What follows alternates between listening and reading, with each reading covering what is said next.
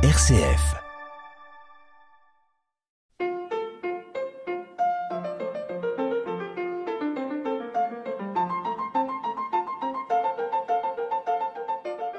Bonjour à toutes et à tous. Lorsque nous pensons handicap, nous pensons aménagement des trottoirs, des logements, construction d'ascenseurs, de rampes d'accès, création de repères au sol, de signaux sonores. À savoir, nous pensons handicapés physiques, moteurs, auditifs, visuels. Et même si des progrès restent à faire, ces préoccupations sont progressivement entrées dans notre quotidien, dans notre vie citadine comme dans notre vie d'église. Mais quand il s'agit d'inclure des personnes souffrant de déficiences intellectuelles, celles que l'on appelle des handicapés mentaux, tout un monde d'hésitation, de questions, de peur s'ouvre à nous.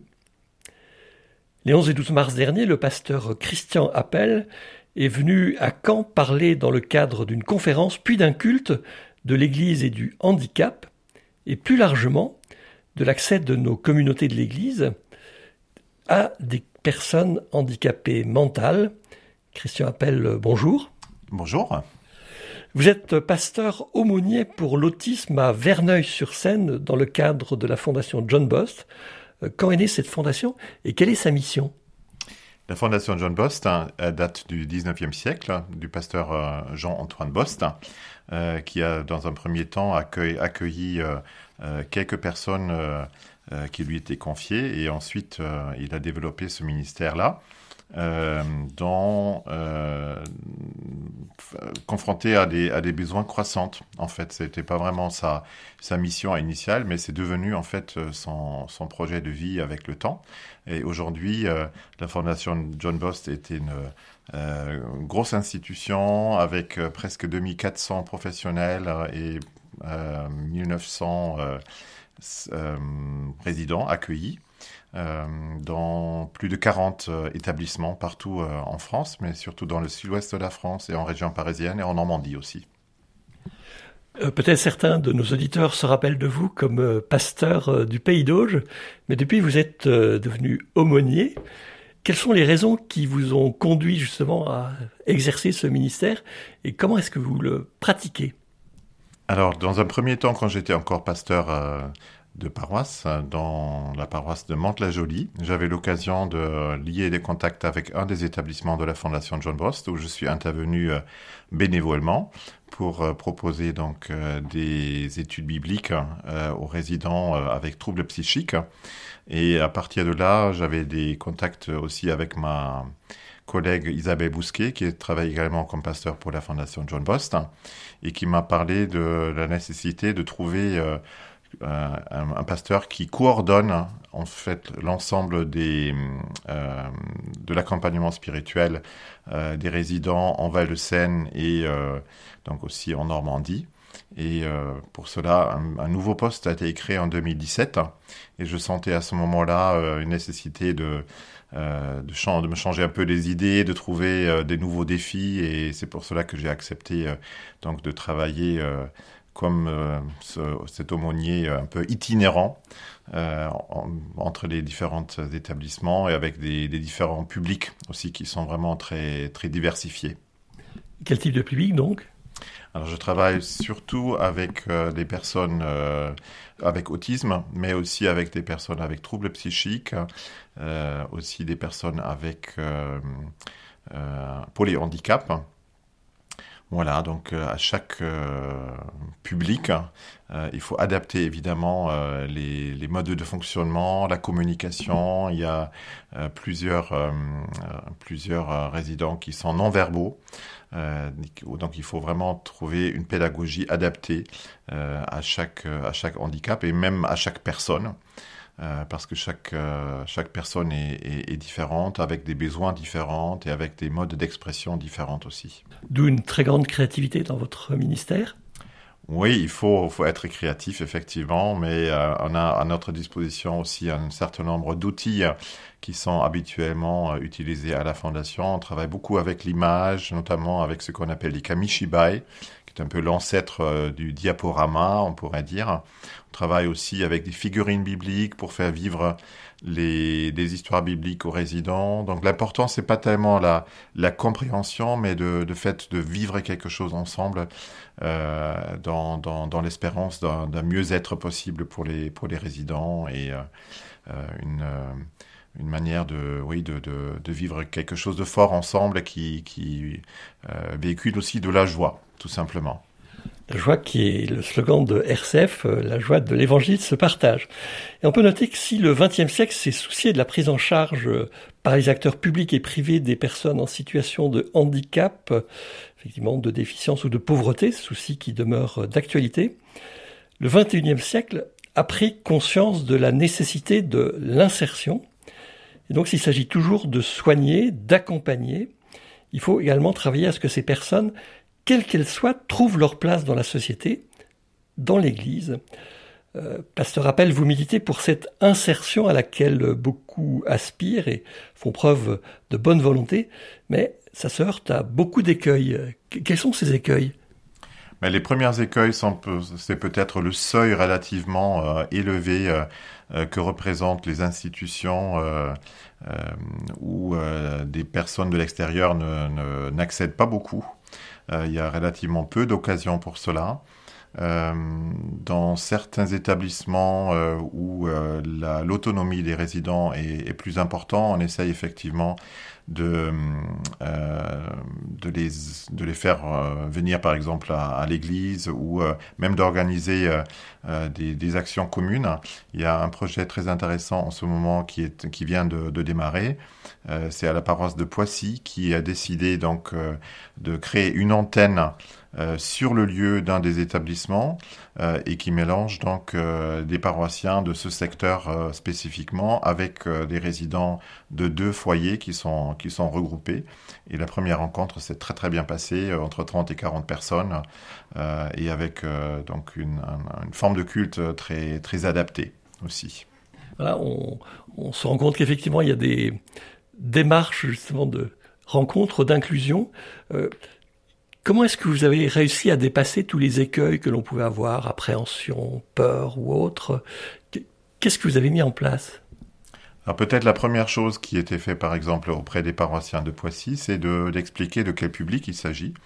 Euh, et euh, de, de, demander un certain nombre de choses, euh, la, patience, la persévérance, la curiosité aussi, d'être naturel, d'aller naturellement à la, à, la, rencontre de, des personnes, de ne pas avoir peur. Il n'y a pas de, a pas de danger de violence non plus. Y a, c'est, ce sont des personnes très attachantes. Et donc on a, on a, il y a différents outils aussi qui, permettent euh, l'inclusion et la rencontre. Et moi, je médite beaucoup dans le cadre de la, de la musique, par exemple, d'utiliser un outil, un instrument électronique qui s'appelle le Bao Pao qui permet aux personnes qui ne connaissent pas le solfège et qui ne connaissent pas, euh, qui n'ont pas de, technique euh, musicale hein, ou instrumentale, euh, de jouer ensemble de la musique. Donc ça c'est euh, une très très bonne expérience et euh, j'ai envie de, euh, de progresser encore dans les, dans les projets. Là on a éventuellement un projet de, de créer une, un type de, de, de, comédie musicale autour de, de l'histoire de Noé. mais concrètement comment ça se passe, Bao Bao? Alors le Bao donc c'est la baguette assistée par ordinateur, euh, lancée par l'association La Puce à l'oreille, euh, un ingénieur qui était en même temps éducateur spécialisé et euh, qui a beaucoup donc milité pour la pratique musicale. Il s'agit tout simplement d'un instrument qui fonctionne avec un rayon laser qu'on traverse avec une baguette et cela fait avancer donc euh, euh, un fichier musical, un fichier audio, un fichier MIDI exactement, euh, ce qui permet à la fois d'influer sur la, sur la vitesse du son, sur la hauteur du son, et on peut aussi jouer en relais les uns avec les autres en se partageant différentes parties d'un morceau de musique. Hein. Donc c'est beaucoup basé sur l'écoute, mais il y a beaucoup de, différentes possibilités, du plus simple au plus élaboré, pour utiliser cet instrument-là, avec un répertoire de 1200 morceaux, donc il y a vraiment du choix. Sûr, ceci se déroule hors de ce qu'on pourrait appeler un temps de culte, euh, mais effectivement, vous parliez de moments cultuels, et c'est sûr que les cultes célébrés dans l'Église protestante unie de France sont plutôt réputés d'être, euh, entre guillemets, intellectuels, euh, laissant peu de place à d'autres sens.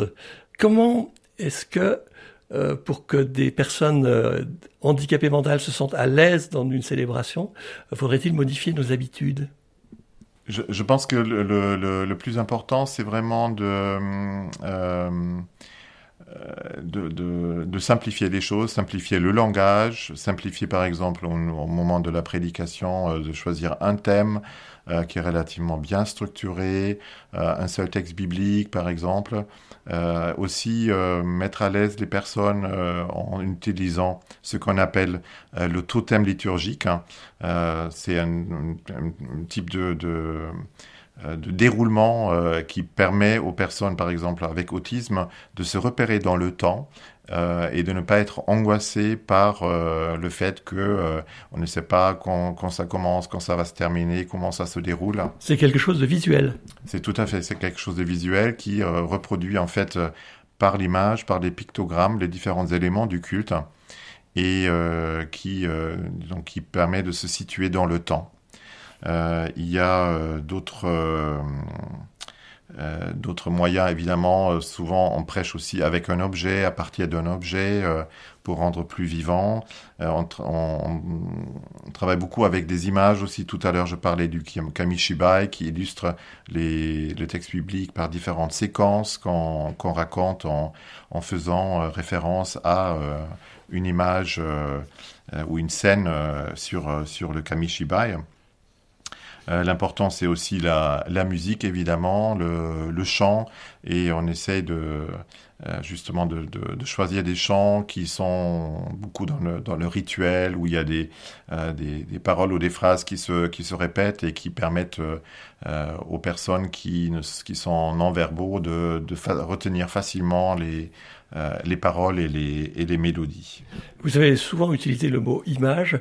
Quelle image de Dieu sort de ces célébrations ou de ces rencontres Moi, je dirais... Voir quelles images Ouais. Moi, je dirais que, l'image de Dieu est profondément euh, modifiée dans le sens que euh, on, valorise peut-être plus euh, le fait que Dieu aussi est vulnérable et que cette vulnérabilité fait partie de notre humanité. Donc si nous sommes créés à l'image de Dieu, cette vulnérabilité fait partie de, notre, humanité. Et cette, vulnérabilité, elle, demande à être valorisée. En fait, ne pas être considérée comme une déficience, mais comme quelque chose qui est plus... Euh, plus honnête envers nous-mêmes parce que nous nous considérons toujours euh, comme c'est quelqu'un euh, sans limite euh, et comme peut-être comme quelqu'un de, parfait, comme la création de Dieu est, est, parfaite. Et je crois que la, rencontre avec des personnes en situation de handicap nous montre justement nos, limites et nous permet aussi de, de, de valoriser ces limites-là on pourrait dire euh, que c'est tout bénéfice pour les uns comme pour les autres. Ah, moi, je crois euh, beaucoup à, cela, effectivement, euh, que les communautés chrétiennes peuvent être transformées par la rencontre avec le, avec le handicap hein, et avec les personnes en situation de handicap, pour lesquelles je préfère de dire ce sont des personnes avec des besoins spécifiques. Et ces besoins, il faut, dans le cadre de l'inclusion, justement, que la communauté puisse aussi s'adapter à ces, à ces personnes-là. Pasteur Christian Appel, euh, merci pour toutes ces approches. Euh, pour aller plus loin, vous pouvez vous reporter au manuel d'aide à l'inclusion Église et handicap mental, paru aux éditions Olivetan. La semaine prochaine, vous retrouverez notre regard protestant sur l'actualité. Très bonne semaine à toutes et à tous.